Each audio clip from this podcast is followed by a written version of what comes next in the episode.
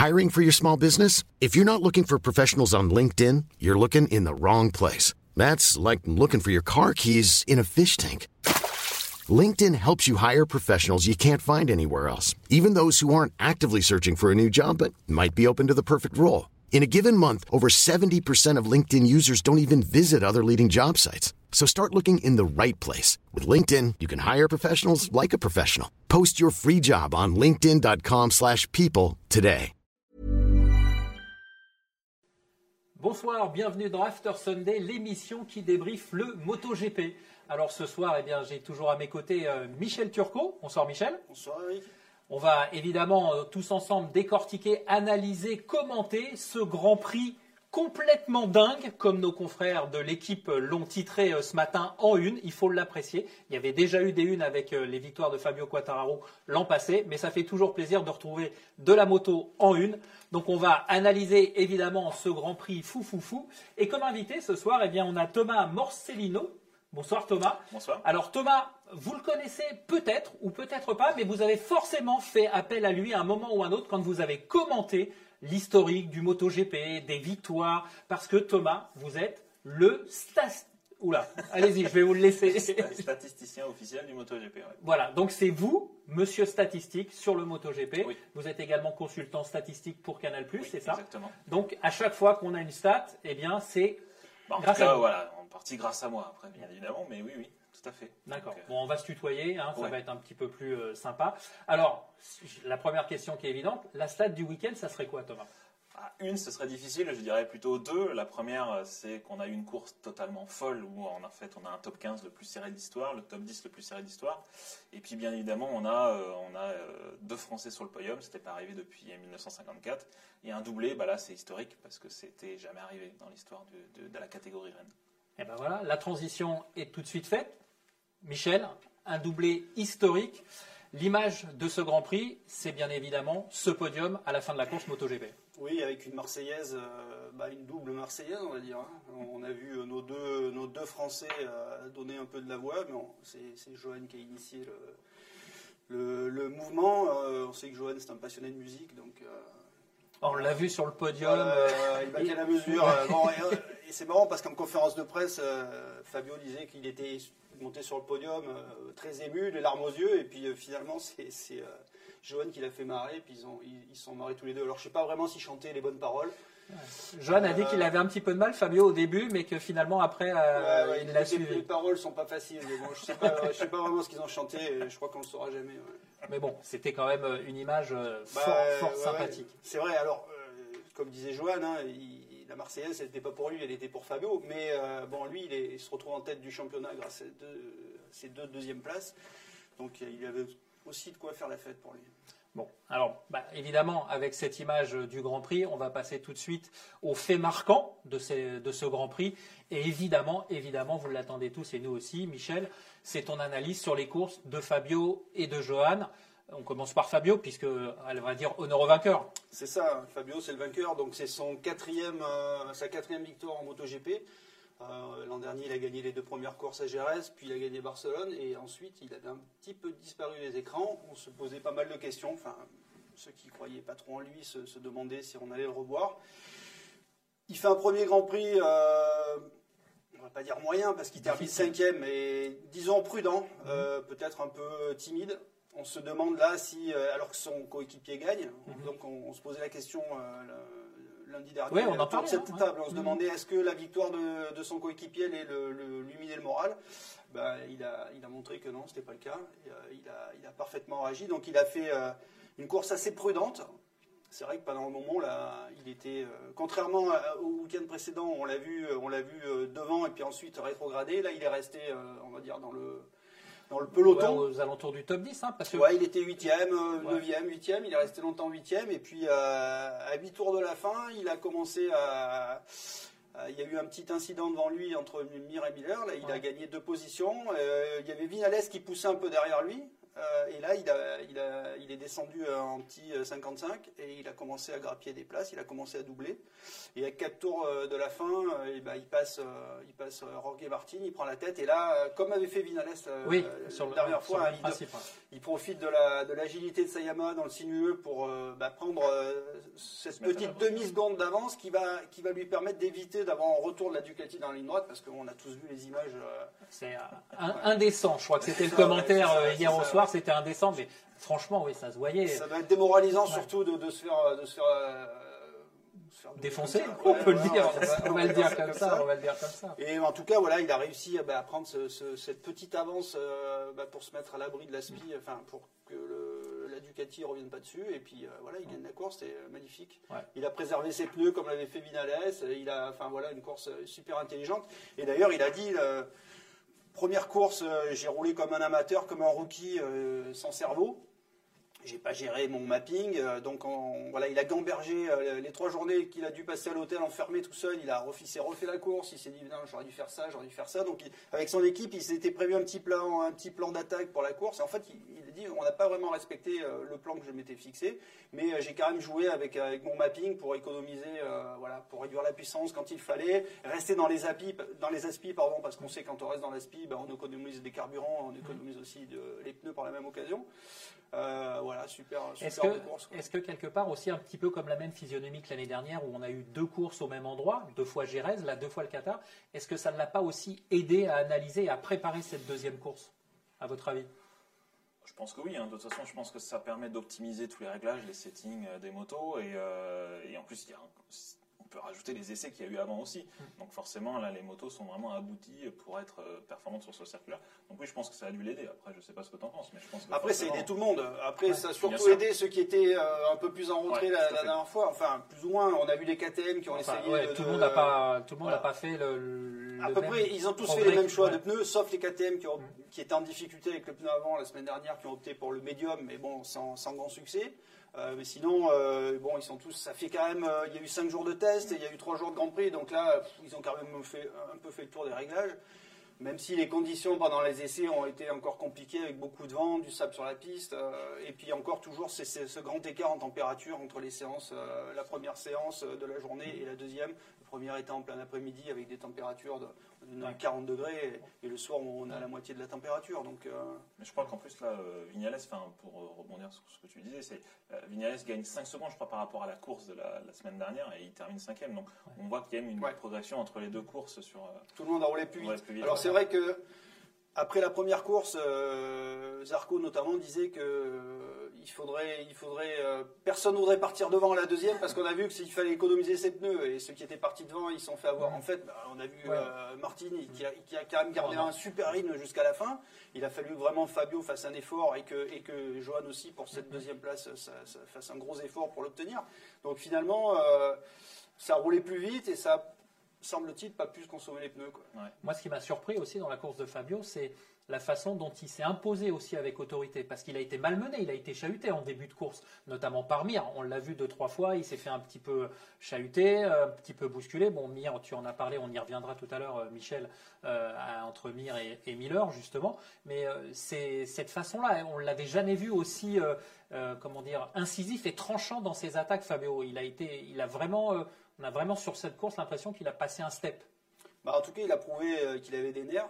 Et surtout, moi, ce qui m'a surpris, c'est qu'on a tout le temps entendu les pilotes Yamaha dire euh, bah, de toute façon face au Ducati on peut rien parce que euh, une fois qu'on soit on s'échappe devant et on peut gagner soit on se retrouve avec elle en bagarre et puis euh, on se fait redoubler. Et là en fait non bah, ils, ont réussi enfin Vinales la première course et lui la deuxième quand ils ont décidé de passer devant ils ont réussi à faire à donner ce coup de rein justement pour se mettre à l'abri. Et ça c'est effectivement c'est il y, a du, panache, de, l'intelligence, euh, du calme, euh, du sang-froid. parce que sincèrement, au début, euh, perso, moi je le voyais mal engagé quoi. Quand je l'ai vu huitième, bloqué en plus derrière, parce qu'en plus il s'est retrouvé bloqué derrière les, Ducati officiels. On en reparlera aussi des Ducati, mais quand on est derrière les Ducati et qu'après on sait qu'il va falloir se fader la ligne droite, comme on l'a vu sur les images, tu l'as dit Michel, c'était pas forcément une position simple. Hein. En fait, il était quand même très confiant parce qu'il avait fait une super FP4. Euh, donc il avait l'air, euh, voilà, il, était assez serein, je pense. Et, euh, il avait déclaré, ça va être la guerre, il a dit. Ouais, mais en tout cas, ça a été, on aurait dit une course de moto 3. hein. C'était, De toute façon, euh, vu c'est comment le incroyable, classement été serré, oui, effectivement, c'est clair. 9 dans le groupe de tête, je crois. Parce que là, on a un tour par tour, mais en fait, dans, dans chaque tour, ça, ça- ça se doublait, ça se redoublait. On a vu, euh, enfin, on va, on va parler de Johan après, mais euh, quand Johan s'est bagarré avec Rins là, pendant un bon paquet de tours, c'était euh, Ah oui, c'était incroyable. c'était- quoi. Chaque c'était- tour, c'était- on, aurait dit, on aurait dit, oui, la- du moto 3. Quoi. Euh, quand on est comme ça sur une course, euh, Thomas, euh, on arrive à, à tout cerner, à, à anticiper les stats qu'on va vous demander Parce que j'imagine que euh, quand il y a la course Canal ou en régie, ils disent Ouais, est-ce qu'il y a ci, il y a ça, la Dorna c'est pareil. Bah, comment, comment ça se passe? Bah ouais, effectivement, non, après, on essaie d'être proactif, donc déjà de préparer un peu ce qui peut se passer. Et, et après, euh, la plupart du temps, je suis prêt, mais c'est vrai qu'il y a des questions qui peuvent tomber ou des choses improbables. C'est surtout arrivé l'année dernière, où euh, d'un seul coup, tu peux te retrouver en République tchèque avec un Brad Binder qui est rookie et une KTM qui vont gagner. Donc du coup, chercher des, des stats en rapport à ça. Et euh, Fabio, donc là, quand il a gagné l'année dernière, on était prêt. Enfin voilà, donc il y a pas mal de choses, mais la plupart du temps, il faut ess- essayer d'être proactif parce qu'une course va tellement vite que le temps que tu recherches la stat, euh, il s'est déjà passé autre chose. Donc, Alors justement, je te posais des questions, mais on a déjà. Alors je vous rappelle que vous pouvez également poser vos questions. On est en direct, donc vous pouvez poser vos questions à Michel, à Thomas, à notre invité du jour, et ça tombe bien puisqu'on a déjà une question pour toi, Thomas. Euh, quelle est l'importance des stats pour les pilotes justement? Est-ce qu'ils sont friands? Est-ce qu'ils en demandent? Est-ce qu'ils en tiennent compte? Et comment ils les, a- ils les assimilent en fait? Alors, il y a beaucoup de pilotes qui justement ne font pas attention aux stats parce qu'ils veulent pas se, justement se fixer soit d'objectifs qu'ils ne pourraient pas atteindre ou se mettre martel en tête en course ou pour battre tel ou tel record. Par contre, c'est plutôt au niveau des, ingénieurs ou, euh, même des, chefs mécaniciens. Ils aiment bien les stats, notamment liées au, temps, euh, savoir euh, les performances de pilotes en FP4, notamment ce que tu disais, Michel, savoir quel est celui qui a le meilleur rythme, des choses comme ça. Donc, peu me demandent ce genre de statistiques, mais il y en a quelques-uns qui effectivement viennent me démarcher en disant Ouais, est-ce que tu peux me faire telle ou euh, tableur Excel pour savoir, qui, a le meilleur rythme sur telle ou telle course. Donc c'est ouais, c'est important plutôt pour le, pour le staff qui est derrière les pilotes. Les pilotes essayent de pas trop se soucier de ça. En fait, en fait tu, es, donc, tu travailles pour la Dorna, tu travailles pour Canal, mais aussi tu travailles pour les teams et les pilotes qui te demandent. euh, qui te Alors demandent je ne travaille pas pour eux, mais en fait effectivement il y Non, en a enfin, quand me- je dis travailler, c'est pas de manière officielle, mais Non, on te non, sollicite. Ouais, ouais, il y en a qui me sollicitent. Il y a même après, bon, après c'est autre chose, mais euh, euh, pour préparer le titre de, de Joël Mir, effectivement, il y a, des, y a les, les presse officiers qui viennent me voir en me disant est-ce que tu peux me confirmer tel ou tel stade parce que on va pas dire de bêtises. euh, voilà, puis c'est pas le pilote qui vient me voir parce que le pilote lui veut pas penser qu'il va potentiellement gagner le titre.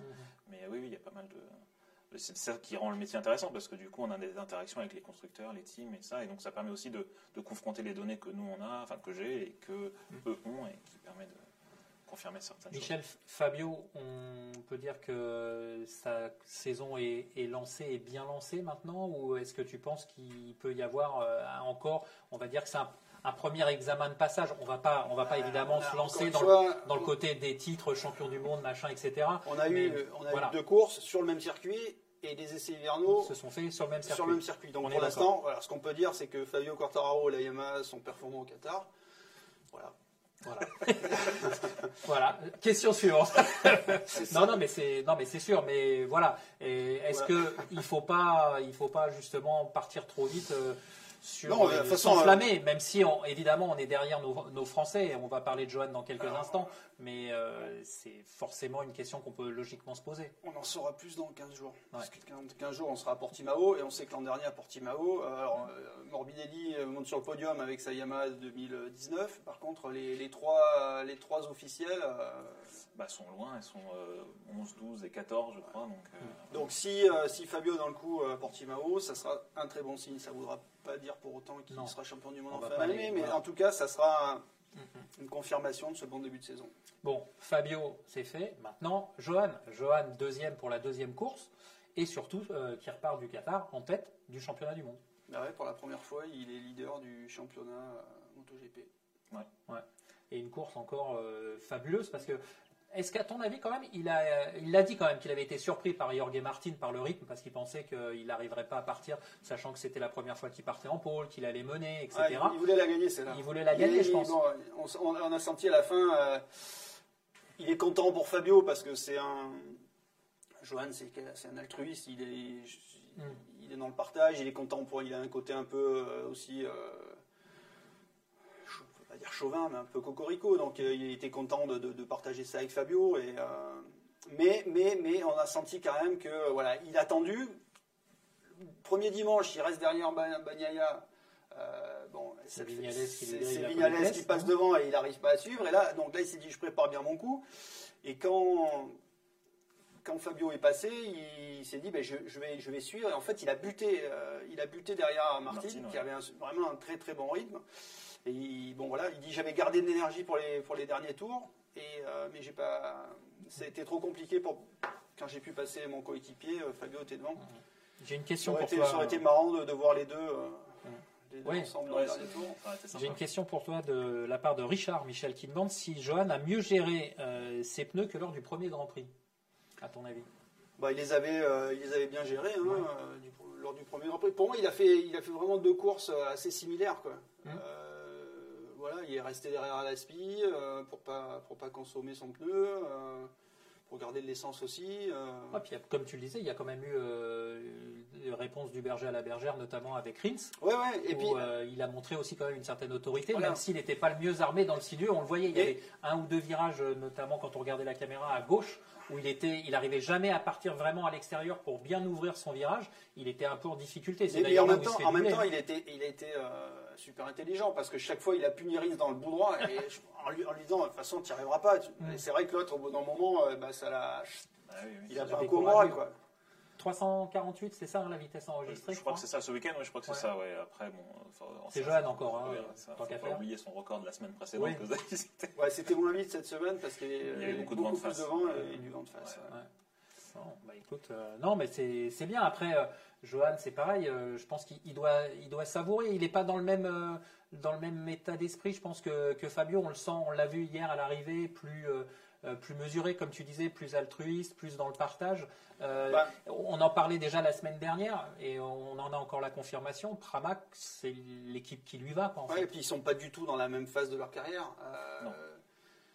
Fabio, il est jeune, il arrive en MotoGP, il n'a jamais été champion du monde, euh, il a envie de tout bouffer. euh, voilà, Johan, il a été, il a déjà deux titres en Moto 2, il sait qu'il a, voilà, il a 30 ans, il sait qu'il reste pas, il reste pas encore 10 ans de carrière, il a envie, il a envie de profiter du moment. Il rêve toujours d'être champion du monde MotoGP, il croit toujours en lui, je pense. Mais euh, voilà, je pense qu'il vit, il vit, il a envie de profiter du, du moment qu'il vit parce qu'il en a bavé, il, il revient de loin. Il a pris euh, quand même des risques incroyables quand il a quitté Ouais. KTM. Euh, il s'est reconstruit l'an dernier euh, quand on, il a dit je vais chez Avintia avec une, une- une Ducati euh, GP19. Tout le monde a dit mais Tu ce vas t'enterrer. ce mec-là, il, est- il est taré. Il avait une KTM d'usine. Regardez la KTM, elle gagne tout. Il a dit laissez-moi faire. Il s'est reconstruit. Là, il est dans une équipe, tu l'as dit, qui lui convient parfaitement bien. Et en plus, il a le, il a le soutien de Daligna qu'il apprécie beaucoup. Et euh, les Ducati officiels, euh, c'est quand même pas Ouais, ça. Donc euh, il, a, il a quand même une vraie, carte, il a vra- Ouais. une vraie carte à jouer. Alors maintenant, moi, la question que je me pose, c'est est-ce que Ducati peut se permettre de faire gagner. qu'un enfin, pilote satellite avec, une, euh, voilà, avec des sponsors qui sont pas les mêmes puisse, euh, puisse euh, on va pas dire humilier, mais en tout cas devancer régulièrement les, les pilotes officiels. quoi. Bah, la, la semaine dernière, euh, Bagnaia avait un petit peu euh, fait le- la balance, mais là, c'est sur ce Grand Prix, bah, c'est en fait, euh, on va, avant de passer sur euh, les flops, on va, on va finir avec les, les tops de ces cinq faits marquants du Grand Prix. Et évidemment, on va, on va pas passer sous silence, c'est la performance de Jorge Martin. Thomas, déjà au niveau des stats, euh, première pole position. euh, parmi les rookies, on a vu qu'il rentrait dans le, dans le Ouais, cercle le- le- fermé des rookies le qui faisaient leur, ça, pole. Ils Bah, sont très- combien? Ils sont. Bah, Paul, au premier Grand Prix, euh, ils sont très peu. euh, Je crois que c'est, enfin, déjà, c'est le deuxième Grand Prix, Ouais. donc là, c'est, différent. C'est pas, pas un record, on va dire. Mais euh, parce que Lorenzo a fait, a fait mieux, parce que au premier Grand Prix, il était en pôle. Mais surtout le podium, c'est vrai qu'il rentre dans un cercle très fermé, puisqu'il termine. Enfin, c'est le premier rookie à être sur le podium aussi rapidement après Marquez, qui a été sur le podium dès sa première course.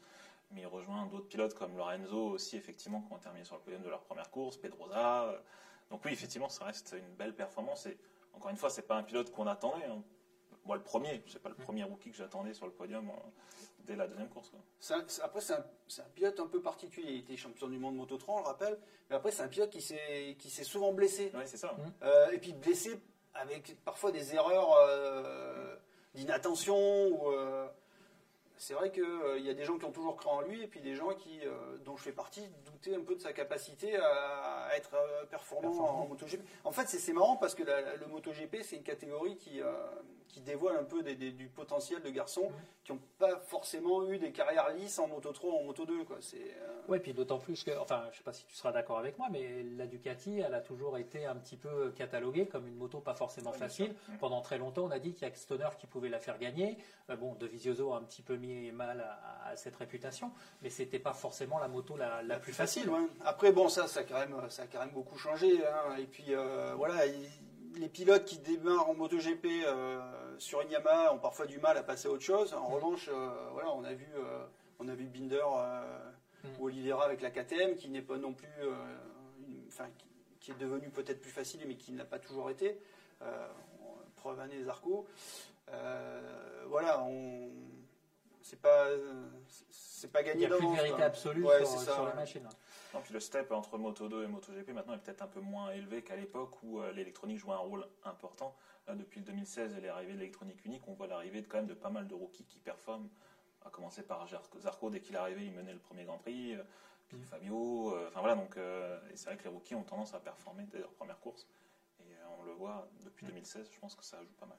Bon, alors on en, a, on en a un peu parlé, mais maintenant on va rentrer dans le vif du sujet avec euh, les, les deux derniers euh, points marquants de, de ce week-end de course.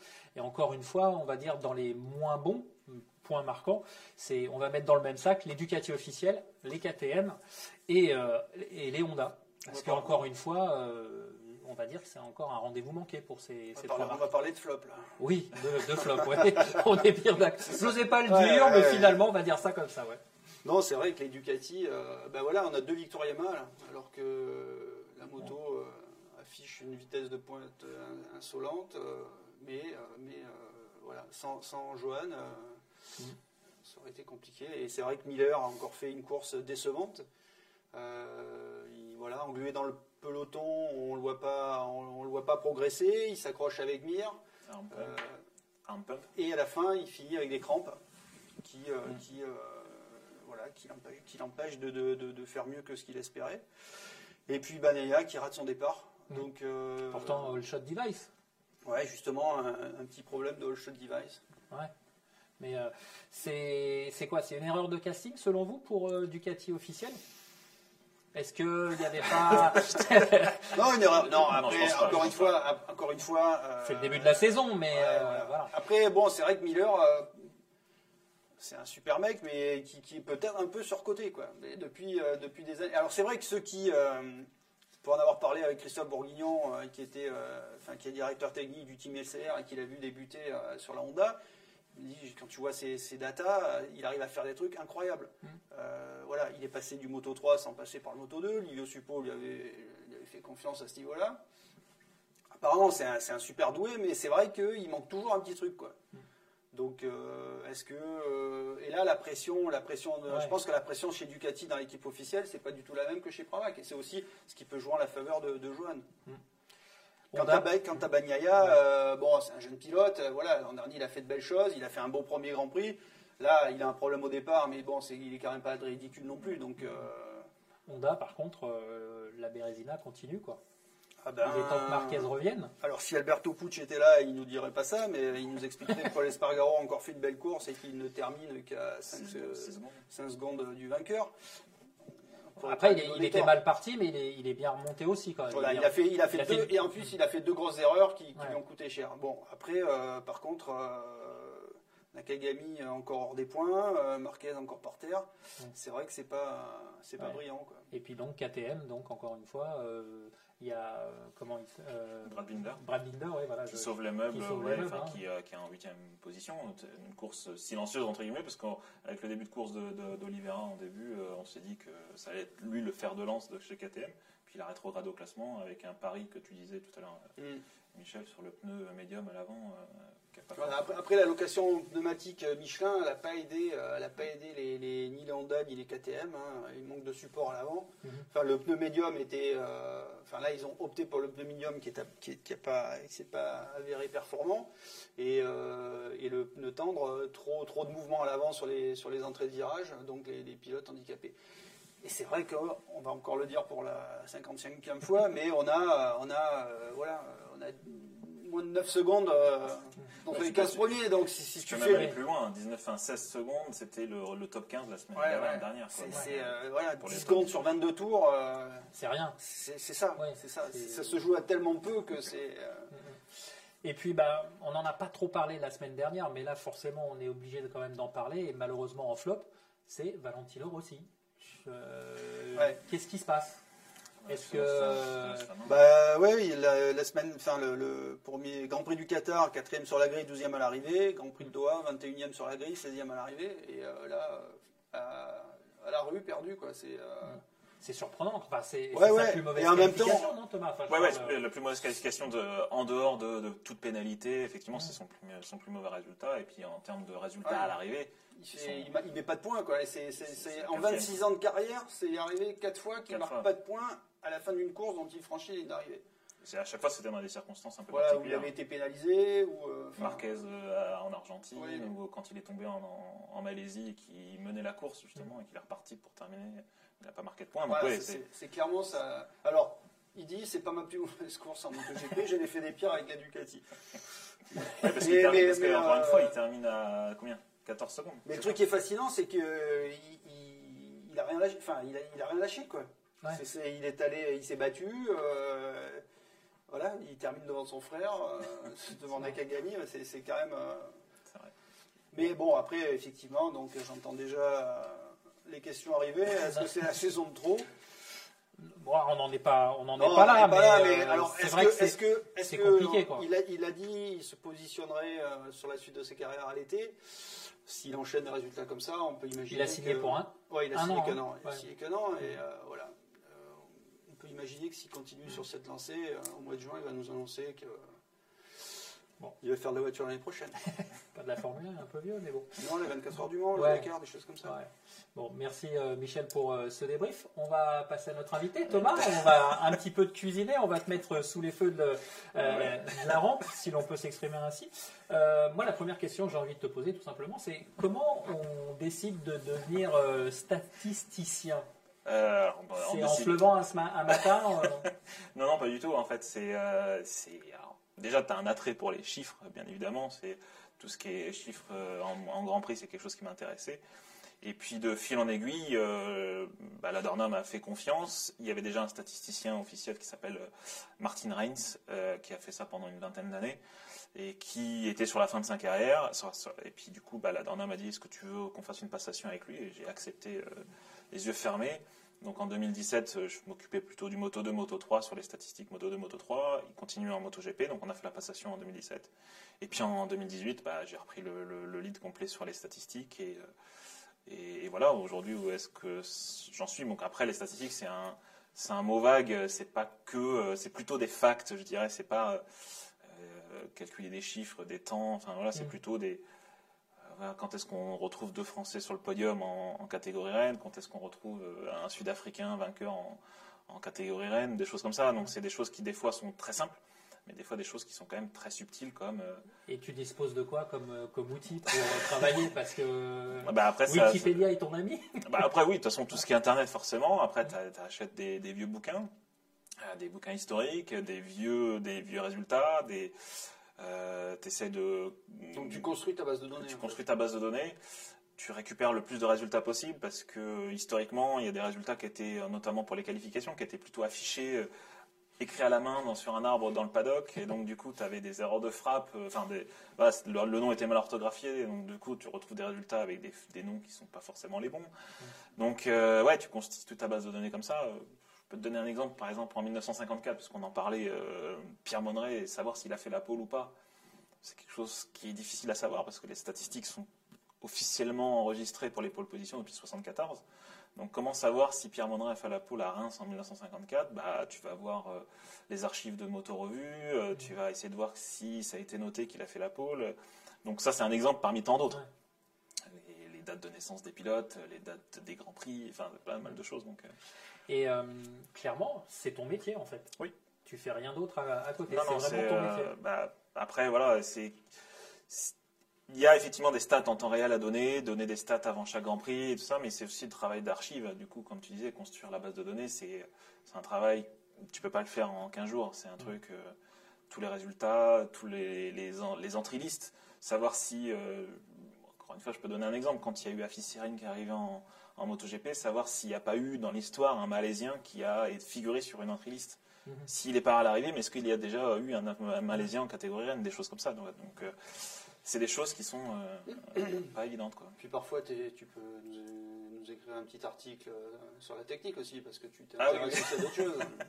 Bah oui, après, effectivement, quand euh, je suis sur les Grands Prix, quand on avait la possibilité encore pour l'instant, Ouais, euh, actuellement, tu te déplaces plus. évidemment. Non, pour l'instant, non, mais euh, du coup, j'aime bien me balader sur la pit lane, de prendre, prendre des photos et effectivement, bah, après, c'est plus mon côté geek, Mhm. on va dire ça. C'est plus l'aspect technique, donc bah, all shot device, tout ce qui est euh, capteur euh, sur les motos, tout ça, donc c'est quelque chose qui, qui m'intéresse beaucoup et, et je suis très curieux par rapport à ça aussi. Alors, on a une, question d'un de nos internautes euh, qui demande est-ce qu'il y a des pilotes qui sont très forts aux essais ou durant les tests et qui ne concrétisent jamais? En gros, est-ce que tu as des, des champions du monde des, des essais ou des essais libres et qui en course sont, sont jamais présents? Ah bah, ça, c'est une très bonne question. Euh, là, j'en ai pas qui me viennent en tête. Euh, on a tendance à dire que Maverick Vignales est souvent un champion du monde des essais, euh, des essais hivernaux et qui a du mal à performer en course, mais là, il me fait Bien mentir. La réponse, je pense. Alors après, il y a des pilotes qu'on voit plus. Un pilote comme Rossi, par exemple, il s'est jamais Oui, c'est illustré c'est- sur c'est des c'est positions, pas, c'est mais un euh, pilote voilà, c'est C'est un, c'est c'est un pilote du dimanche. voilà. Voilà. Euh, Un pilote de dimanche, c'est pas péjoratif. hein, on est Non, pas non, bien sûr, hein. bien sûr. Pilote de Un course. pilote de course. ouais. Non, non, là, pareil, toi, c'est des questions. Après, c'est l'avantage aussi d'être sur les réseaux sociaux, c'est que même quand tu es sur le Grand Prix, t'as- t'as- tu, tu discutes avec des journalistes, donc ils te donnent des idées en disant ah, tiens, c'est pas mal de se dire euh, Mm. ce genre de choses. Bah là, une question comme celle-ci, tu vois, c'est intéressant. J'avais commencé à l'époque, pour en revenir à ça, à regarder un peu ce que faisait Vignales au premier tour. Euh, on a tendance à dire que Vignales, c'est un- la preuve, hein, il s'entraîne beaucoup au départ. Combien de positions il perd à chaque départ? Et J'avais commencé à faire des statistiques sur ça. Ça faisait quand même assez peur. Mais bah, je sais plus, je crois que c'est. euh, non, non, c'était. euh, Enfin, sur, sur une saison, je crois qu'il perdait une soixantaine de places euh, cumulées Ah, hein, cumulé, ouais. sur, euh, sur le, sur- au départ, quoi. Donc, ce qui est énorme. Alors que d'autres, justement, en gagnent presque autant. Donc, c'est c'est des choses intéressantes, mais qui des fois peuvent être péjoratifs pour le pilote et qui peuvent être. Jorge Martin versus Maverick Vinales. C'est ça. Bon, bah, merci, euh, merci Thomas en tout cas de nous avoir éclairé sur, sur ce point important. On va passer à ce qu'on appelle nous le Sunday Race Recap. On va faire un petit focus rapide sur ce qui s'est passé en Moto 3 et en Moto 2 et durant la saison, on fera également des focus sur les autres championnats qui se dérouleront éventuellement euh, les, les week-ends de course. Donc en Moto 3, euh, Michel, euh, bah, la, la première, euh, le premier focus c'est euh, c'est Pedro Acosta, 16 ans. Euh, là aussi, ça doit être une première. Thomas, partie de la voie des stands Ah oui, qui partie gagne. de, partie de Wadestan. En Moto 3, en tout cas, c'est. euh, Ouais. Oui, oui, c'est une première. Ça, c'est clair. Ah. Il y a eu Brad Binder qui est parti dernier de la, sur la grille en 2016 à Jerez, euh, qui avait gagné. Mm. Mais là, depuis la voie des stands, oui, c'est une, une Et, première. et il était, euh, il était en quelle position sur la destin Parce qu'on a, eu- Oui. maintenant on a, on a des grilles de, Oui, on a une grille de départ dans la destin. Ouais, il était pas mal placé hein, de mémoire. Non, je vois, il est était sur pas- la deuxième ligne Ouais, je crois, je sais plus. je pourrais pas te dire. je crois qu'il avait 10 secondes de retard à la fin du premier Ouais, au tour. premier tour, il Ouais. a une dizaine de secondes. tout à fait. C'est assez incroyable. Je, je re- je rebondis quand même avant de, te- de passer à l'autre. On a une question qui va te faire sourire, je pense, Thomas. Travailles-tu pour des sociétés de paris en ligne? C'est pas- bête parce que ça, au niveau, si tu as les chiffres du loto ou de l'euro Bah oui, on est preneur aussi. Hein. Après, c'est vrai que là, c'est plus des probabilités, en temps, enfin, c'est Ouais. la, continuité des statistiques, mais oui, ça peut être intéressant de définir des tendances par rapport au pilote. Ouais. Oui, oui, mais non, pour l'instant, non. On revient sur le, sur le Moto 3. Euh, Michel, euh, Lorenzo Felon, c'est compliqué. On, forcément, s'y attendait. Euh, il faut peut-être attendre les, circuits européens, peut-être maintenant? Oui, oui, bah c'est un début de saison difficile. Après, voilà, on sait que Lorenzo, il arrive, il arrive en Grand Prix sans forcément avoir l'expérience qu'il qu'il aurait peut-être pu acquérir en restant une année de plus en Espagne. Après, voilà. Euh, son père a fait le choix de le lancer tout de suite euh, parce que avec le coronavirus, euh, les courses en Espagne, il y en a moins. autant Ouais, prendre tout de suite aller, circuits. ouais. Donc c'est vrai que bon, après voilà, c'est un pari. Il faut juste espérer que le gamin se décourage pas trop Ouais, que parce que voilà, il y a des exemples par le passé, des, des gamins qui, devant la hauteur de la marche, sont cassés les dents et sont un peu découragés. Quoi. Après, le problème, c'est qu'on a tendance à le comparer du coup avec les autres rookies qui sont, en tout cas les deux rookies, euh, Izan Guevara et puis Pedro Acosta, qui sont bah, justement. Ouais. Là, euh, Donc c'est sûr, c'est difficile, la comparaison euh, n'est pas forcément évidente. Donc, euh, Bon, après, euh, l'an dernier, enfin, il y, a, il y a deux ans, euh, en Rookies Cup, il était, euh, il était pas loin, de, Non. enfin, il était avec eux hein, dans le Mhm. groupe, donc euh, Ouais, il y a pas de raison. et voilà. D'accord. Et puis euh, la dernière image de Moto 3, c'est euh, l'altercation euh, Maxi Alcoba au, au départ avec cette cascade et ensuite ce combat de boxe. C'est assez, assez surprenant. Ils ont été sanctionnés ou pas alors finalement Ouais, alors pas pour ce qui s'est passé entre guillemets sur la piste, mais plutôt ce qui s'est passé après. Euh, oui, oui, ils ont été sanctionnés. Ils partiront tous les deux de la, de la pit lane, euh, donc avec un certain délai. Je crois que McPhee euh, hérite de 10 secondes en plus de délai. Sur, et Alcoba, je crois que c'est 5 secondes. Mais oui, oui, bah oui, ils ont été sanctionnés. Bah, après, c'est euh, McPhee, j'ai vu là juste avant l'émission, il s'excuse en disant que sa réaction c'était une réaction à chaud. Ce qu'on peut comprendre, enfin voilà, il, il s'est fait percuter, il tombe. euh, et donc sa réaction directe, c'est s'en prendre à celui. pour rien. Oui, en plus, voilà. Donc, du coup, c'est de s'en prendre à- au pilote qui était juste à côté de lui. Mais il s'excuse auprès de ses sponsors, de ses fans, tout ça. Donc, euh, Ouais, c'est un bon garçon, euh, McPhee. Non. bien sûr. On fait un petit focus, euh, Michel, sur le, le Moto 2 maintenant avec Sam Lobbs, deuxième pole consécutif, deuxième victoire consécutive. Est-ce que ça va être euh, l'année Sam Lobbs?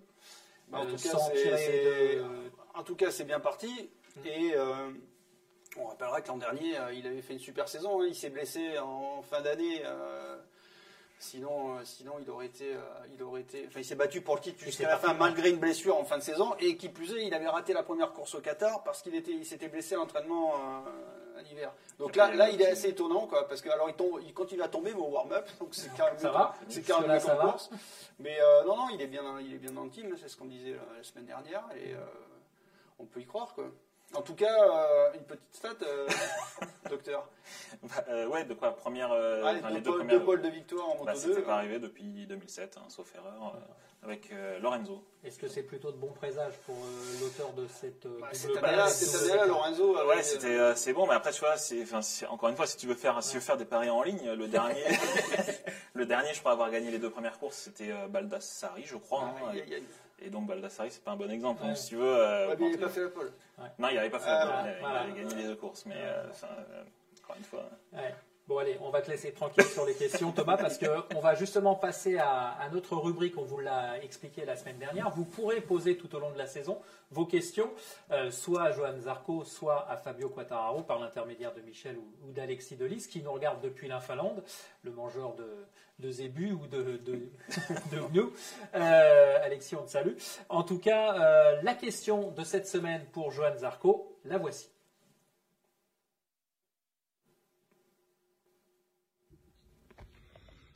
Salut à tous, Henri de Saint-Etienne. Salut Johan, le départ des Ducati était hallucinant. Comment se gère le start device et est-ce que je l'utilise ensuite en course? Eh bien, le but en fait c'est de, rabaisser la moto pour euh, éviter que la moto cabre et même ensuite avoir une meilleure aéro euh, sur, euh, sur les rapports en deuxième, troisième.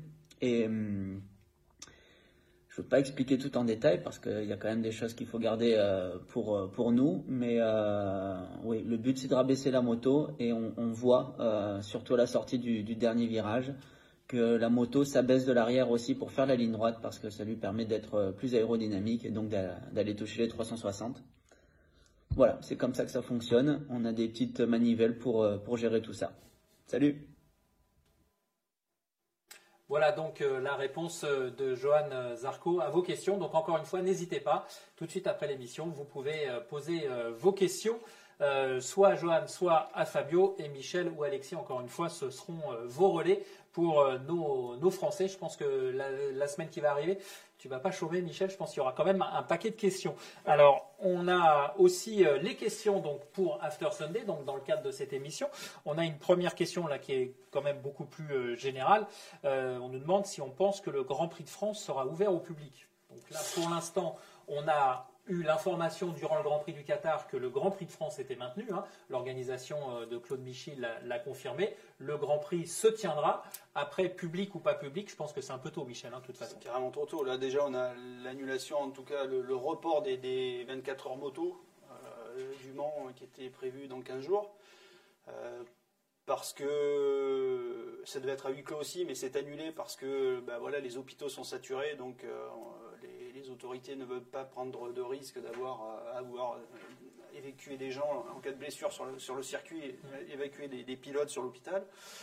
Donc la, situa- la situation dans, dans- d'ici la, la mi-mai, euh, c'est compliqué de c'est compliqué de le connaître. hein. Théoriquement, on devrait être confiné jusqu'à fin avril, euh, Ouais, et, tout et tout devrait, euh, si on en croit notre euh, président, euh, tout devrait aller mieux au mois de mai. Donc, euh, si tel est le cas, ouais. on pourra avoir, euh, je pense, un peu de public. On se rappelle que l'an dernier, il y avait quand même eu du public au Mans. hein. Euh, C'est l'un des rares grands prix à avoir accueilli du public. Claude Michel Ouais, avait eu- vraiment travaillé énormément là-dessus pour faire en sorte d'avoir un, un minimum de, de public autour, des, autour de la piste. Oui. Donc encore une fois, tout dépendra de la situation sanitaire euh, début mai. Quoi. Alors on a une autre question, euh, Michel ou Thomas, celui qui veut se lancer.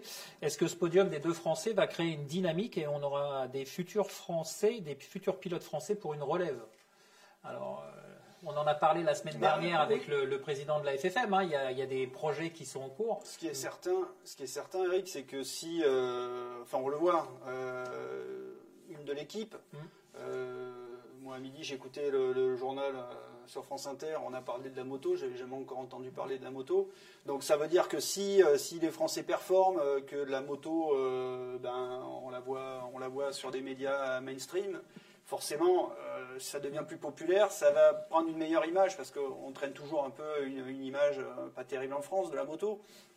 Donc forcément, ça, ça peut susciter des vocations. Bon, Et puis, sur le euh, long terme. Moi, je l'ai relevé. On a eu aussi un super tweet de la ministre des Sports, hein, Roxana Maracineanu, qui a écrit textuellement sur, euh, sur euh, Twitter. Je me permets de la reprendre. hein. Je salue l'incroyable doublé français en MotoGP à Doha Grand Prix. Immense bravo à Fabio Quartararo 20 et à Johan Zarco 1 qui écrivent l'histoire. Quelle fierté pour le sport français de les voir ensemble au sommet. C'est quand même euh, plutôt sympa. Parce que bon, on aurait pu avoir un, un truc laconique. Félicitations à Johan. Zarco et Fabio. Je pense que là, ça fait. Voilà. Après, c'est comme tu le dis, c'est à force d'avoir ce genre de, de situation De façon, et, et- Voilà, l'Espagne, l'Espagne est devenue ce qu'elle est euh, de, par, de par la réussite de ses pilotes. hein. C'est, un tout, quoi. C'est, c'est comment ça fonctionne. Bon, on arrive à la fin de l'émission, euh, messieurs, et on va passer à la partie euh, qui n'est pas forcément la plus simple, parce que la semaine dernière, on vous avait demandé de nous donner vos pronostics, et euh, je peux vous dire, sans trahir un gros secret, que personne, alors personne n'avait vu Jorge Martin en pôle et sur le podium, donc malheureusement, personne n'a gagné. Il y avait eu évidemment euh, nos Français sur le podium, mais là, la, physionomie totale du, du podium, c'était euh, impossible à trouver. Donc le prochain Grand Prix, ça sera le 18 avril à Portimao. En deux mots, un circuit totalement différent de l'Oseille, très vallonné. On a vu que l'an dernier, pour les Français, on l'a abordé tout à l'heure, ça n'avait pas été simple, notamment pour Fabio et même pour Johan. Qu'est-ce qu'on, à quoi on peut s'attendre, Michel?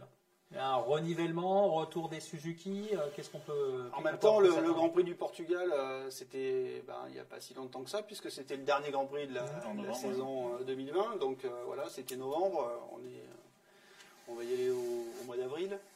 Euh, c'est Miguel Oliveira et une KTM qui ont gagné l'an dernier.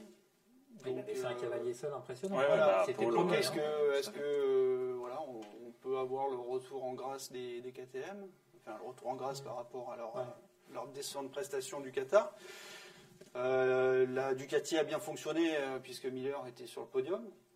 Zarco 10e l'an dernier, Fabio euh, 14. 14, ouais, c'est Ouais. ça, dire 12, non, Ouais, 14. on avait dit, hein, les, les Yamaha officiels étaient. étaient, euh, Morbidelli avait performé, voilà. mais les, les Donc, officiels, euh, pas, pas- pas facile. Mais après, l'année en dernière, même c'est- temps, euh, Française des Jeux est avec nous. Donc, euh, Non, mais c'est vrai que l'année dernière, en plus, euh, historiquement, c'était un cas rare parce qu'il y avait trois pilotes satellites sur le podium. C'était pas arrivé depuis 2004, Qatar justement. voilà, statistique. voilà, Non, non, mais, voilà. mais c'est vrai que ouais, t'avais Oliveira de Tech 3, t'avais donc euh, Miller de chez Pramac et puis Morbidelli de, de chez Petronas. Petronas. Donc on avait trois marques euh, aux trois premières places. Donc après, comme dit Michel, ouais, moi j'aimerais bien qu'il y ait au moins une KTM qui revienne un peu euh, en bagarre. Et puis l'inconnu, ce sera bah, éventuellement un peut-être retour de Marc Marquez. Ouais, ce dire. On sait pas. Voilà. On verra, Euh, on voilà, verra, c'est- en on tout verra. cas, on le saura le 12 avril. quoi. Ouais, le 12 avril, il passe. euh, je pense que même avant, non On aura peut-être un Non, non, il a, il a une visite visite médicale. Après, ouais, c'est, ouais. c'est- ouais, on sait qu'il a été absent. euh, Enfin, il a renoncé aux deux grands prix suite à une visite médicale. Alors, est-ce que c'est, euh, Ces entraînements à répétition à, Barcelone et à Portimao qui ont compromis, enfin qui ont ralenti sa guérison. Euh, c'est pareil, les communications chez Honda restent floues. Oui, et très, très difficile à, analyser et comprendre. En tout cas, merci euh, Thomas de nous avoir euh, rejoint ce soir. Merci Michel. Merci Eric. Et puis, bah, quant à nous, on se retrouve lundi 19 avril, même endroit, même heure, 19h, donc sur les réseaux sociaux Facebook de Sans Concession, de Motostation, Motojournal et Motorevue. D'ici là, portez-vous bien, protégez-vous et à très vite pour un autre After Sunday. Here's a cool fact. A crocodile can't stick out its tongue. Another cool fact, you can get short-term health insurance for a month or just under a year in some states. United Healthcare short term insurance plans are designed for people who are between jobs, coming off their parents' plan, or turning a side hustle into a full time gig. Underwritten by Golden Rule Insurance Company, they offer flexible, budget friendly coverage with access to a nationwide network of doctors and hospitals. Get more cool facts about United Healthcare short term plans at uh1.com.